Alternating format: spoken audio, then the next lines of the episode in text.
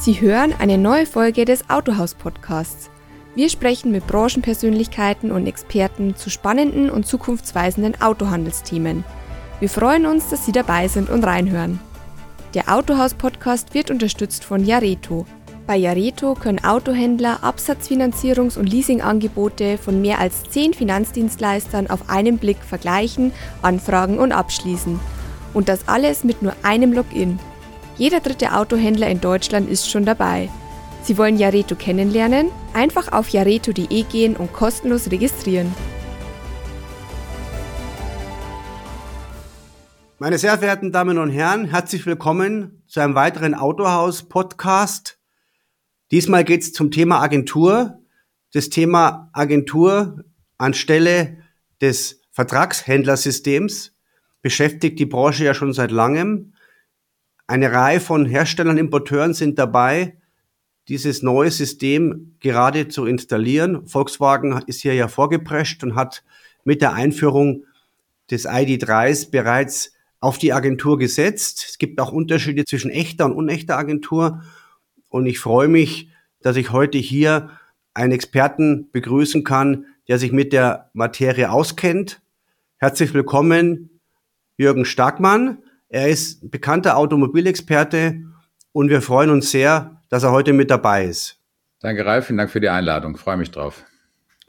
Ja, wir starten gleich und ähm, du hast sowas ja mitgeprägt in deiner Zeit bei der Autoindustrie als, als führender Manager und hast das Ganze auch beobachtet, jetzt mehr wissenschaftlich und auch im Ausbildungsbereich.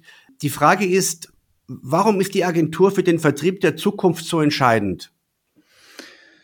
Ja, ich denke mir, wir haben, wir, wir befinden uns an der Zeit einer, eines ganz großen Systemwechsels, der zunächst mal Technik des Automobils äh, ähm, angeht, der eben halt über die Technik die Wertschöpfung dramatisch verändert in der Automobilindustrie. Kommen wir vielleicht gleich nochmal drauf zu sprechen, was sich da eigentlich hinter, hinter verbirgt. Und wir haben eine Zeit, in der komplett neuer Wettbewerb auftaucht. Ne? Wettbewerb neuer Hersteller. Ne? Nehmen wir mal Tesla, den kennt inzwischen jeder, aber die große Welle der Chinesen rollt gerade auf uns zu. In anderen Regionen trifft sie bereits die deutschen, die, die deutschen europäischen Hersteller massiv wie, wie in China. Und äh, da geht es eben halt nicht nur um den alten Leistungswettbewerb, äh, wer produziert günstig, wer hat die Technik im Griff, sondern eben halt auch darum, dass komplett neue Ansätze Richtung Kunde aufgetaucht sind. Direktvertrieb, äh, sehr viele neue Geschäftsmodelle, die sich, die sich dort, äh, dort entwickelt haben. Und deswegen ist für mich die Agentur ganz klar die beste, aber wahrscheinlich auch die allerletzte Chance, um die großen Stärken unseres äh, dreistufigen Vertriebsmodells, das wir über fast 100 Jahre ausgeprägt haben, das ja eigentlich hervorragend funktioniert hat, zu verbinden tatsächlich mit dem Bedarf von, von Online-Geschäftsmodellen, von Direktvertriebsmodellen äh, und damit ein, ein Gesamtsystem zu schaffen, das wieder überlegend ist. Denn darum geht's. Man, man muss die Stärken von dem, was man hat, intelligent verbinden mit den Notwendigkeiten für die Zukunft. Und da sehe ich halt äh, tatsächlich das Agenturmodell äh, äh, überlegen äh, und äh, gibt damit, wenn es gut und fair gemacht ist, eben halt auch eine gute Planbarkeit für den physischen Handel für die nächsten, ich sag mal, Dekaden, äh, die vor uns stehen. Du hast ja skizziert, warum äh, es notwendig ist, deiner Meinung nach die Agentur einzuführen. Jetzt ist ja überall Druck auf dem Kessel, ja. Die, die Kundenverhalten ändern sich, Digitalisierung, E-Mobilität. Jetzt verändert man auch noch das, das Vertriebssystem. Warum muss es gerade jetzt sein? Ja, ich glaube, in der Dis Diskussion, zumindest innerhalb der, der auf der OEM-Seite, war die Diskussion schon, schon lange äh, angelegt. Ja, ist das Modell zukunftsfähig? Es hat ja eben halt nicht nur Stärken, sondern auch ganz große Schwächen. Ne? Die vergisst man gerne in der Diskussion. Wir hatten ein wahnsinniges, äh, einen wahnsinnigen Volumenpush, der extrem margenzehrend war, nachher auch für den Handel. In vielen Märkten hat ja praktisch der Handel mit Neuwagen kein Geld mehr verdient. Also das darf man immer nicht ganz vergessen bei aller Glorifizierung der Vergangenheit. Ähm, man hat jetzt einfach die große Chance, mit dem Technikwechsel diesen, diesen auch Strukturwechsel im, im Vertrieb äh, vorzunehmen. Also es gibt zunächst mal den, das Argument, es gibt einen richtigen Zeitpunkt, ist gerade jetzt zu tun, weil es eben halt alle Hersteller gleichzeitig trifft. Also das heißt, wenn, wenn ich jetzt losmarschiere und die anderen Hersteller marschieren mit mir, dann habe ich erstmal keinen großen Nachteil im Markt. Das ist der große, das ist der, der große Anlass, weshalb jetzt alle praktisch wie so eine Horde parallel sich da in diese Agentur äh, reinbewegen. Aber es gibt eben halt im Hintergrund noch ein Bündel von Gründen, weil die Hersteller es einfach jetzt machen müssen. Sie sind gezwungen dazu äh, und äh, da können wir vielleicht ein bisschen näher drauf eingehen. Also der richtige Zeitpunkt ist jetzt vorhanden. Die EU-Regierung hat einen Fahrplan festgelegt. Das ist ja erstmal für die Branche gut. Wir wissen, wo es hingeht. Ne? Äh, das Ende des Verbrenners 2035 auf fossiler Basis ist beschlossen. Und wir gehen in eine Welt des batterieelektrischen Fahrens, vielleicht dann irgendwann mal in weiter Zukunft auch Wasserstoff, der dazukommen kann. Und damit gibt es erstmal für das Kollektiv der Hersteller einen Zielpunkt und zu sagen, darauf können wir uns hinlegen. Auch für den Handel, glaube ich, erstmal eine gute Nachricht. So, und dann gibt es ein Bündel von Gründen, weshalb die Hersteller jetzt alle das Gleiche tun diese Umstellung der Technik hat halt einen unglaublichen Kostenaspekt. Ja, die, die Hersteller müssen in unglaublichen Milliardenhöhen investieren in diese neue Technik, in die Umstellung der Produkte, in das Schaffen von Batteriefabriken. Und der, der Point of Return, wo das Geld wirklich wieder zurückkommt, ist halt in weiter Ferne. Ne? Das, äh, wir, wir machen etwas Neues. Das heißt, es hat eine große Anlaufkurve von Investitionen, wo der Payback erst in den nächsten Jahren zu erwarten ist. Und da brauchst du betriebswirtschaftlich einfach Hebel, um die Kosten zu reduzieren. Das ist also Kosten ein ganz wichtiger Bestandteil, weshalb jetzt alle parallel wie wild in diese Agentur rein wollen. Aber es ist nicht alles. Zum Zweiten kommt ein Druck aus der Kundenseite. Wir sehen, dass das Kundenverhalten sich verändert. Kunden sind es gewohnt, online zu kaufen, online Transaktionen zu machen. Das hat sich beschleunigt massiv über die Covid-Zeit. Äh, immer mehr Bevölkerungskreise sind in diesen, diesen online Kauf, eigentlich Kaufmodus gekommen. Und die Frage ist, warum geht das nicht beim, beim Auto? Ja, wir haben ein Wachstum gehabt von großen Transaktionsplattformen, wo ich das schon tun kann, eben halt nur nicht bei den OEMs und in der Regel nicht so richtig beim, beim Autohandel. Also es gibt aus der Kundenseite ganz klar den Wunsch, das zu verändern. Gerade mit dem Eintritt junger Kunden, die, die eh das nicht verstehen, weshalb es das nicht gibt, äh, ist, glaube ich, der, Wunsch noch, noch viel kräftiger geworden. Na, dann, äh, na, das ist also aus der, aus der äh, Kundenseite. Drittens muss man ganz klar sagen, dass gerade für die Premium- und Luxusmarken äh, eigentlich die Zielvorrichtung oder die Zielrichtung ganz klar heißt, Preishoheit zurückzuholen, also eben halt aus der kleinteiligen Preissetzung durch den einzelnen Händler hin zu einer nationalen Preissetzung zu kommen, wie es alle Luxus- und Premium-Marken weltweit auch in anderen Branchen tun. Ne? Wenn du mal äh, dran denkst, Taschenhandel, ja, so ein ganz typischer Luxus- und Premium-Bereich, gibt es eigentlich immer nationale Preise, sogar internationale Preise. Selbst Apple als Weltmarktführer für Smartphones äh, hat eigentlich fast international den gleichen Preis. Überall. Egal, wo du es kaufst. Ob du in den Laden gehst, ob du das online direkt bestellst, egal auf welchem Kanal, der Preis weicht eigentlich nicht mehr voneinander ab. Deswegen müssen die Premium- und Luxusmarken für, aus Markenführungsgründen in dieses, äh, in dieses Thema ähm, eintauchen.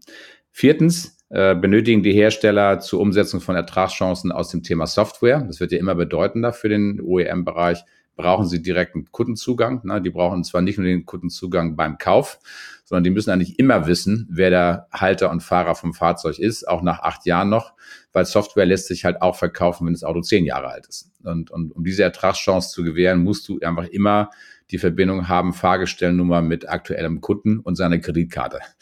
Dazu muss eine Voraussetzung gegeben werden und die fängt natürlich an mit dem Vertragsverhältnis des Neuwagens. Und ich denke mal, was tatsächlich einen ganz großen Kick gegeben hat in den letzten Jahren, war die simple Erkenntnis aller Hersteller parallel, dass man mit weniger gebauten Autos mehr Geld verdienen kann. Das ist eine, es war immer eine große immer Frage zwischen den Finanzapparaten der Hersteller äh, und den Vertriebsapparaten. Ja, ich war ja immer auf der Vertrieb, vertrieblichen Seite. Wir haben, wir haben viel über Elastizität gesprochen und diskutiert. Wir haben jetzt den Nachweis, dass du mit 15 Prozent weniger Absatz oder 20 Prozent weniger Absatz mehr Geld verdienst. Und äh, das, er glaube ich, äh, ist, ist ein ganz großer oder ja Mutbringer, Mut, äh, Mutschub für die Vertriebe zu sagen, okay, dann machen wir das mit der Agentur, weil die Agentur nimmt natürlich diesen mega Volumen-Push äh, einen Großteil wieder wieder zurück. Also ne, das sind eigentlich der, ein Bündel von von Gründen, weshalb jetzt alle wie wild in diese Agentur gehen. Hat damit das Vertragshändlersystem ausgedient? Ich glaube, Ralf, das muss man wirklich abwarten. Ich denke mal, in der Theorie hat die Agentur große Vorteile für die nächste Zeit, aber sie, die Agentur ist eben halt tatsächlich ein Mega-Wandel. Das ist oftmals unterschätzt, auch auf der Herstellerseite. Das, eine Agentur liest sich auf ein Stück Papier immer brillant, aber sie bringt halt extreme Herausforderungen gerade für die OEMs und Importeure mit, müssen halt viel mehr vertrieblich arbeiten am Kunden, äh, völlig neue Prozesse definieren, neue Systeme in den Markt bringen bis das steht, äh, wird es auch manche, manches, manche Enttäuschung geben im, im, im Bereich der Agenturen. Deswegen würde ich sagen, ähm, einen endgültige, endgültigen Vergleich und endgültigen Schlussstrich äh, unter, unter, unter das, diesen Vergleich Agentur zu Vertragshandel kannst du eigentlich erst nach fünf, sechs Jahren des Laufens richtig ziehen. Meine Voraussetzung ist, dass die Agentur sich durchsetzt, aber let's see. Es ist, äh, es ist noch ein weiter Weg bis dorthin. Nun, ähm, es werden auch nicht alle wechseln. Wir wissen, dass Mazda und Renault weiterhin aufs Vertragshändlersystem setzen. Wird, wird sich dann sowas auf, auf, den, auf den Interbrandwettbewerb auswirken? Ja, es ist, äh, glaube ich, zum ersten Mal ein, ein, Markt zu beobachten, in dem wir eben halt nicht nur produkt- und markenseitig, äh, ich sag mal, tatsächlich Wettbewerb haben, sondern auch systemseitig. Wir treten also an mit zwei verschiedenen Systemen. Die Europäer, bis auf Renault, eigentlich alle in der Agentur und die Asiaten äh, im, im, Wesentlichen eben halt ohne die Agentur, zumindest äh, bis, auf, bis auf weiteres. Ähm, ich, ich würde mal davon ausgehen, dass äh, wenn der Markt so weiterläuft, wie, wie ich das schätze, dass die Asiaten eine große Chance haben, in dieser Übergangsphase Marktanteile zu gewinnen, weil eben halt die Agentur noch nicht performant ist im, in, der, in dieser Hochlauf- und Startphase. Äh, deswegen äh, wie gesagt, ich, ich gehe davon aus, dass die Asiaten, da ist ja nicht nur Mazda dabei, sondern eigentlich alle Asiaten, inklusive Hyundai, äh, Kia, äh, stehen so ein bisschen an der Seitenlinie als Beobachter äh, und werden mal gucken, was die Europäer so fa fabrizieren und, und hinbekommen. Mit einer Chance auf Marktanteilsgewinn für, für die Asiaten. Das würde ich erstmal jetzt äh, so sehen. Also im Interbrandbereich wird es sicherlich eine interessante Einführungsphase der Agenturen geben. Also quasi abwarten und Tee trinken oder ist es nur eine Frage der Zeit, dass man dann sagt, okay, wir wechseln auch in die Agentur? Ja, ich denke mir, es ist ja nicht so, dass die Asiaten zurzeit abwarten. Eigentlich haben alle Asiaten ihre Händlerverträge gekündigt oder wollen sie stark modifizieren. Und zwar immer mit dem gleichen Grundziel, äh, Marge raus. Ja, alle Asiaten nehmen zurzeit Marge aus dem, aus dem Spiel des Handels, also kommen eigentlich margenseitig dem, also der Agentur einfach ein Stück näher, aber ohne die Risiken übernehmen zu wollen und die echte Systemführerschaft vor, vor Kunde. Ähm, ich, man muss äh, hier, hier, glaube ich, ganz klar sagen, dass die Asiaten äh, dann in die Agentur folgen werden, wenn es den Europäern gelingt, tatsächlich die Systemvorteile zu realisieren. Da, die Systemvorteile sind mannigfaltig, eben halt Kostenvorteile, Preisführerschaft und Preisdurchsetzungsfähigkeit und vor allen Dingen natürlich den großen Hebel des Kundenkontakts. Also wenn es gelingt, den Europäern tatsächlich den Kundentakt selbst zu führen, dann glaube ich, sehe ich eine große Chance dran oder großen Bedarf dran, dass die Asiaten folgen werden. Was ist der Unterschied zwischen Vertragshändlersystem und Agentur, um das nur mal darzustellen? Ja, ich denke mir, ist, ich glaube, ich viel beschrieben. Ich glaube, da muss man nicht mehr so viel zu sagen. Für mich sind immer diese drei simplen Gründe hier äh, ausschlaggebend. Äh, Grund Nummer eins, äh, der Händler arbeitet nicht mehr auf eigene Rechnung. Er kennt das aus dem ganz altigen dreistufigen oder vierstufigen System. Äh, er verkauft nicht mehr auf eigene Rechnung und eigenen Namen, sondern auf Rechnung und Namen des Importeurs, Strich OEMs, je nach Konstellation. Ja, damit, und das ist der zweite Grund, wechseln halt viele betriebswirtschaftlichen Risiken, äh, Kosten, aber eben halt auch Chancen von ihm, also vom Händler zum Importeur. Ähm, und äh, darüber ist dann auch klar definiert, ob es irgendwann eine echte, unechte Agentur ist. Und der dritte Grund ist dann die preisliche Hoheit, äh, sowohl die Kanalhoheit, also die Frage, zu, zu welchem Preis verkaufe ich und an wen verkaufe ich, ist in, ist in, in der Agentur eben halt eine Hoheitsfrage des Importeurs beziehungsweise des Herstellers, je nach Konstellation. Also wechselt auch vom, vom Handel weg. Das sind eigentlich die drei simple Oberbegriffe, äh, unter denen eigentlich man Agentur unterscheidet vom Vertragshandel. Ähm, was, glaube ich, unterschätzt wird zurzeit noch im Handel, ist eine große Veränderung der Dynamik, äh, auch unter den Händlern.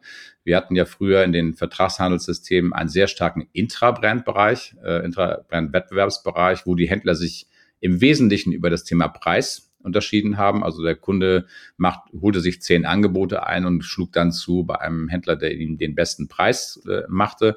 Große Händlergruppen sind ja auch zum Teil gewachsen eben halt über diesen maximalen Volumenhebel und Preishebel. Dadurch, dass der Preishebel nicht mehr da ist, kommt es jetzt zukünftig sehr stark auf den Bereich Service und Servicequalität an. Und die Differenzierung ist halt nicht mehr über den Preis primär zu suchen, sondern im Wesentlichen über die Differenzierung, über die bessere Leistung. Und das ist, glaube ich, für viele Händler noch eine große, auch mentale Herausforderung.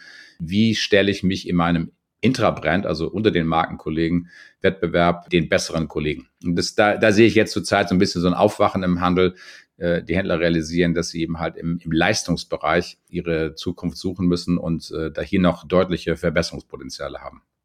Was hat der Händler von der Agentur? Wenn die Agentur fair ist, und das muss ich immer wieder vorausschicken, da nehme ich halt dann doch auch in den Diskussionen zwischen Hersteller äh, und, und ihren Handelspartnern zurzeit äh, nicht immer einfach eine, eine echte Fairness wahr. Wenn die Agentur fair konstruiert ist, also Rechte und Pflichten wechseln äh, auf, auf faire und transparente Art und Weise und das Kommissionssystem, was für die Leistung dann bezahlt wird, ist fair ausgelegt, hat die Agentur zur Folge, dass der Händler eigentlich eine planbare, gute betriebswirtschaftliche Aussicht hat für die kommenden Jahre. Das ist, glaube ich, liegt erstmal, ist der Hauptvorteil. Der Volumendruck äh, rutscht zurück zum, zum, zum Hersteller. Er, der Hersteller muss die Wege suchen, durch gutes Marketing, gute Kundenanbahnung im Wesentlichen genug Kunden im Markt zu finden in den Kanälen. Das ist nicht mehr primär die Aufgabe vom Handel. Und damit ist der Preisdruck auch im Wesentlichen zurück beim bei, also der Preisdruck und Nachlassdruck im Wesentlichen zurück zum, zum OEM gewechselt. Und da, da sehen wir oder erinnern wir uns alle an auch zum, zum Teil die absolut irrsinnigen Auswüchse, die der massive Volumendruck im Markt angerichtet hat, dass, dass eben halt auf einmal auf unabhängigen Plattformen die Angebote besser waren als die im Markenhandel. Das ist ja, ist ja nicht so lange her, wo das stattfand, ne? zwei bis drei Jahre, genau zu sagen. Und diese Auswüchse können eigentlich in der Agentur nicht mehr passieren. Deswegen sehe ich eigentlich in einer guten Agentur, wenn sie fair gemacht ist, für den Handel einen großen Vorteil, dass, äh, dass eben halt nicht der höchste Nachlass gewinnt, sondern tatsächlich der bessere Händler. Nun hast du ja Jahrzehnte in führenden Positionen im Vertrieb gearbeitet und präferierst jetzt die Agentur. Warum? Ja, für mich ist die Agentur tatsächlich die einzige Möglichkeit, die Stärken des physischen Handels, und ich, ich bin ja, muss man wirklich sagen, überzeugter Händler, wenn man so sagen, immer gewesen. Ich, ich, ich habe tatsächlich immer ein, ein extremes Gewicht auf die Partnerschaft zum physischen äh, zum physischen Handel äh, gelegt. Das System ist ja nie per se schlecht gewesen, sondern es hat sich, äh, sag mal, in, in den Extremen, äh, wie, wie eben halt dieser, dieser nach negativen Preis, Preisschraube einfach, äh, ich sag mal, ausgelebt, das System. Und ich sehe eben halt auch das große Problem der Zukunftsfähigkeit tatsächlich in, in, in einer neuen, sich verändernden Kundenwelt äh, vom, vom alten System. Also ich, ich, ich sehe ich sehe in der Agentur keine echte Alternative äh, auf, auf dem Markt. Er ist, ist die Agentur ist die einzige Chance, die Stärken der physischen Nähe, die, die Stärken einer persönlichen Betreuung, eines guten Service zu verbinden mit äh, Preistransparenz, mit äh, Preisnachhaltigkeit, das heißt äh, eine Preiseindeutigkeit. Der Preis ist der Preis und zwar bei allen Partnern gleich, äh, das zu verbinden. Das geht, ich sehe ehrlich gestanden keine weitere und keine andere alternative Möglichkeit, die Stärken des physischen Handels hinüber oder hinüber zu bringen in eine Zukunft der Distribution, wie wir sie heute sehen wollen. Diejenigen, die am Vertragshändlersystem festhalten wollen, argumentieren zum Beispiel, dass der Händler, der Händler, nicht der Agent, den lokalen Markt kennt, und auch ein Gespür hat für unternehmerisches Momentum, ja, also eher vielleicht bereit ist, auch Risiken einzugehen, was ja auch ein, ein, ein Teil von Unternehmertum ist. Äh, kann man das für die Agentur jetzt nutzen oder ist es eher verschenktes Potenzial jetzt?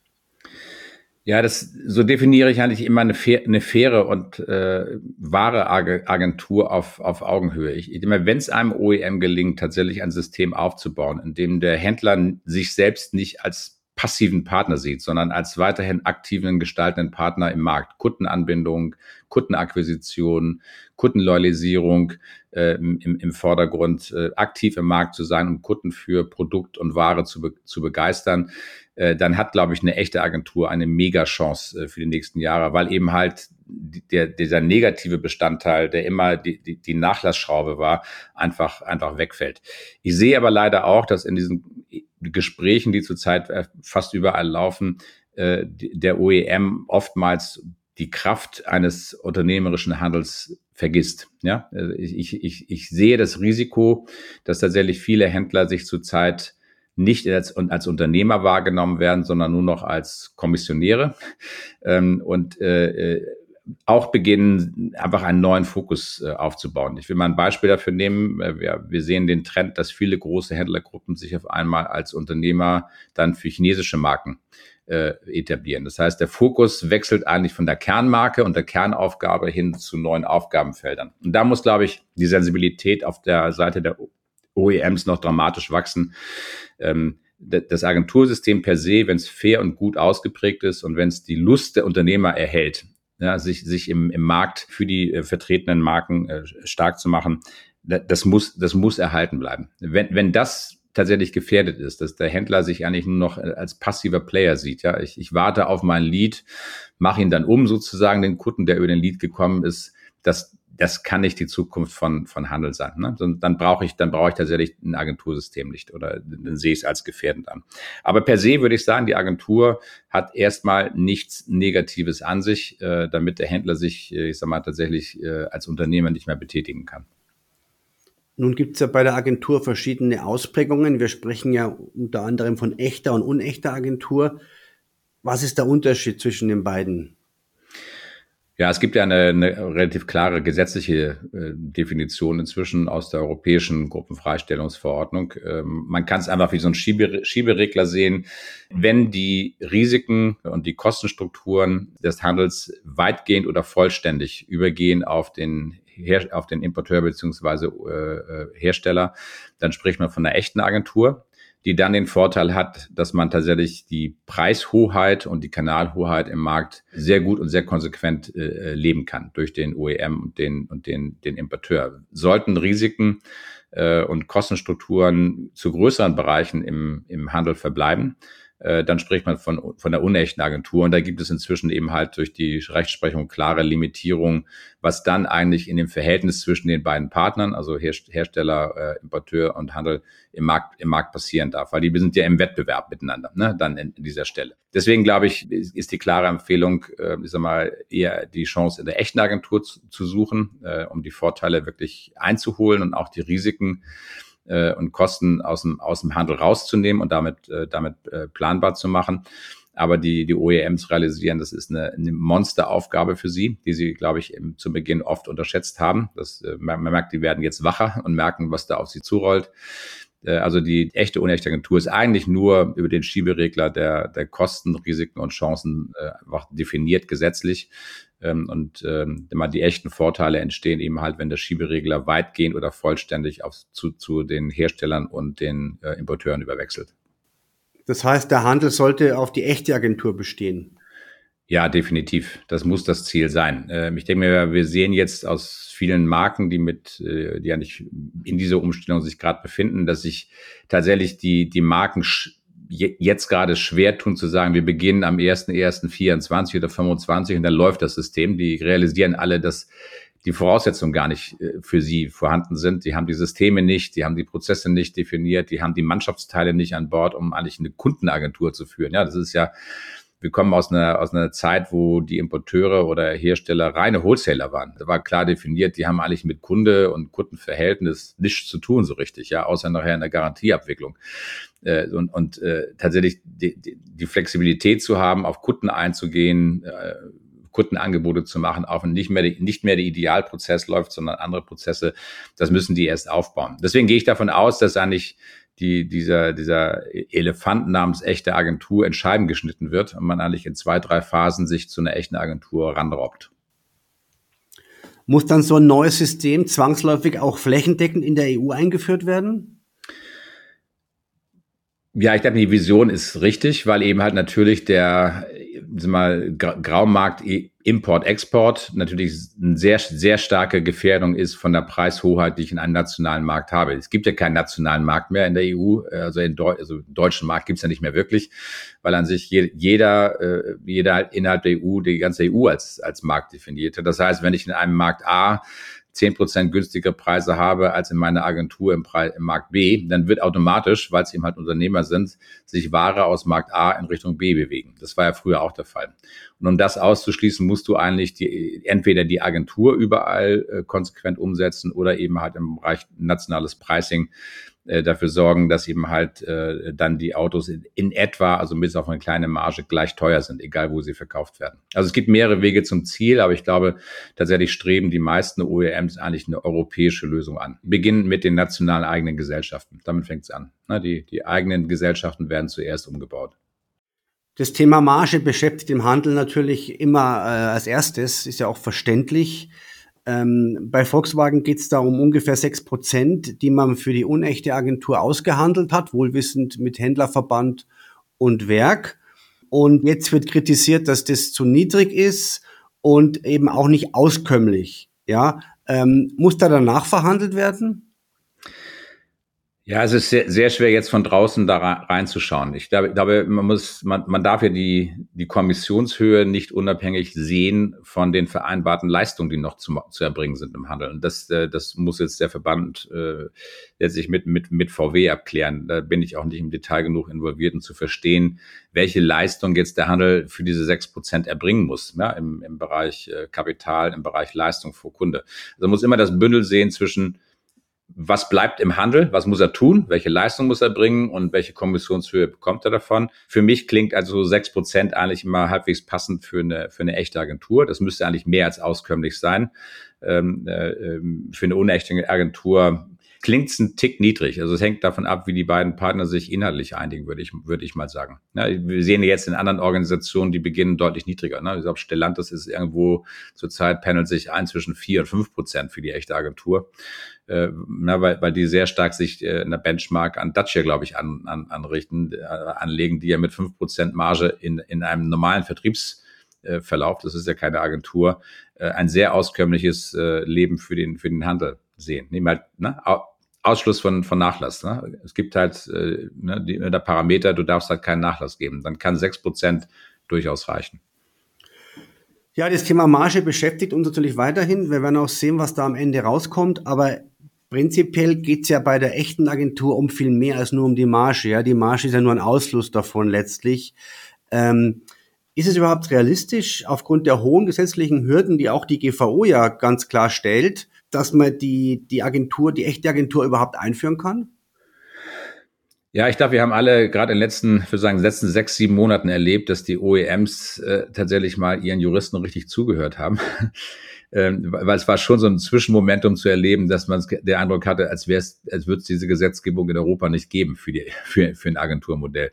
Ich glaube, die verstehen inzwischen schon, dass eine echte Agentur schon eine echte Herausforderung ist. Für die Prozesshoheit, die ein OEM beziehungsweise der Importeur dann im Markt hat. Es ist eine Aufgabenset, eine Aufgabenstellung, äh, die so nicht natürlich, natürlicherweise angelegt, angelegt ist bei den Importeuren oder bei den OEMs, die lösbar ist. Na, ich glaube nicht, dass das unlösbar ist, aber tatsächlich äh, bei der Geschwindigkeit, in der OEMs sich normalerweise bewegen, systemisch äh, gerade in der Achse Zeit eine extreme Herausforderung darstellt. Und deswegen nehme ich jetzt zur Zeit ein bisschen wahr, dass viele, viele OEMs eben halt äh, die Einführung rausschieben wollen um ein, zwei Jahre oder sie machen erstmal Testmärkte, in denen sie es probieren wollen. Einige Hersteller verlängern nochmal ihr Vertragshandelssystem um einige Jahre, weil sie merken, dass sie nicht reif genug sind.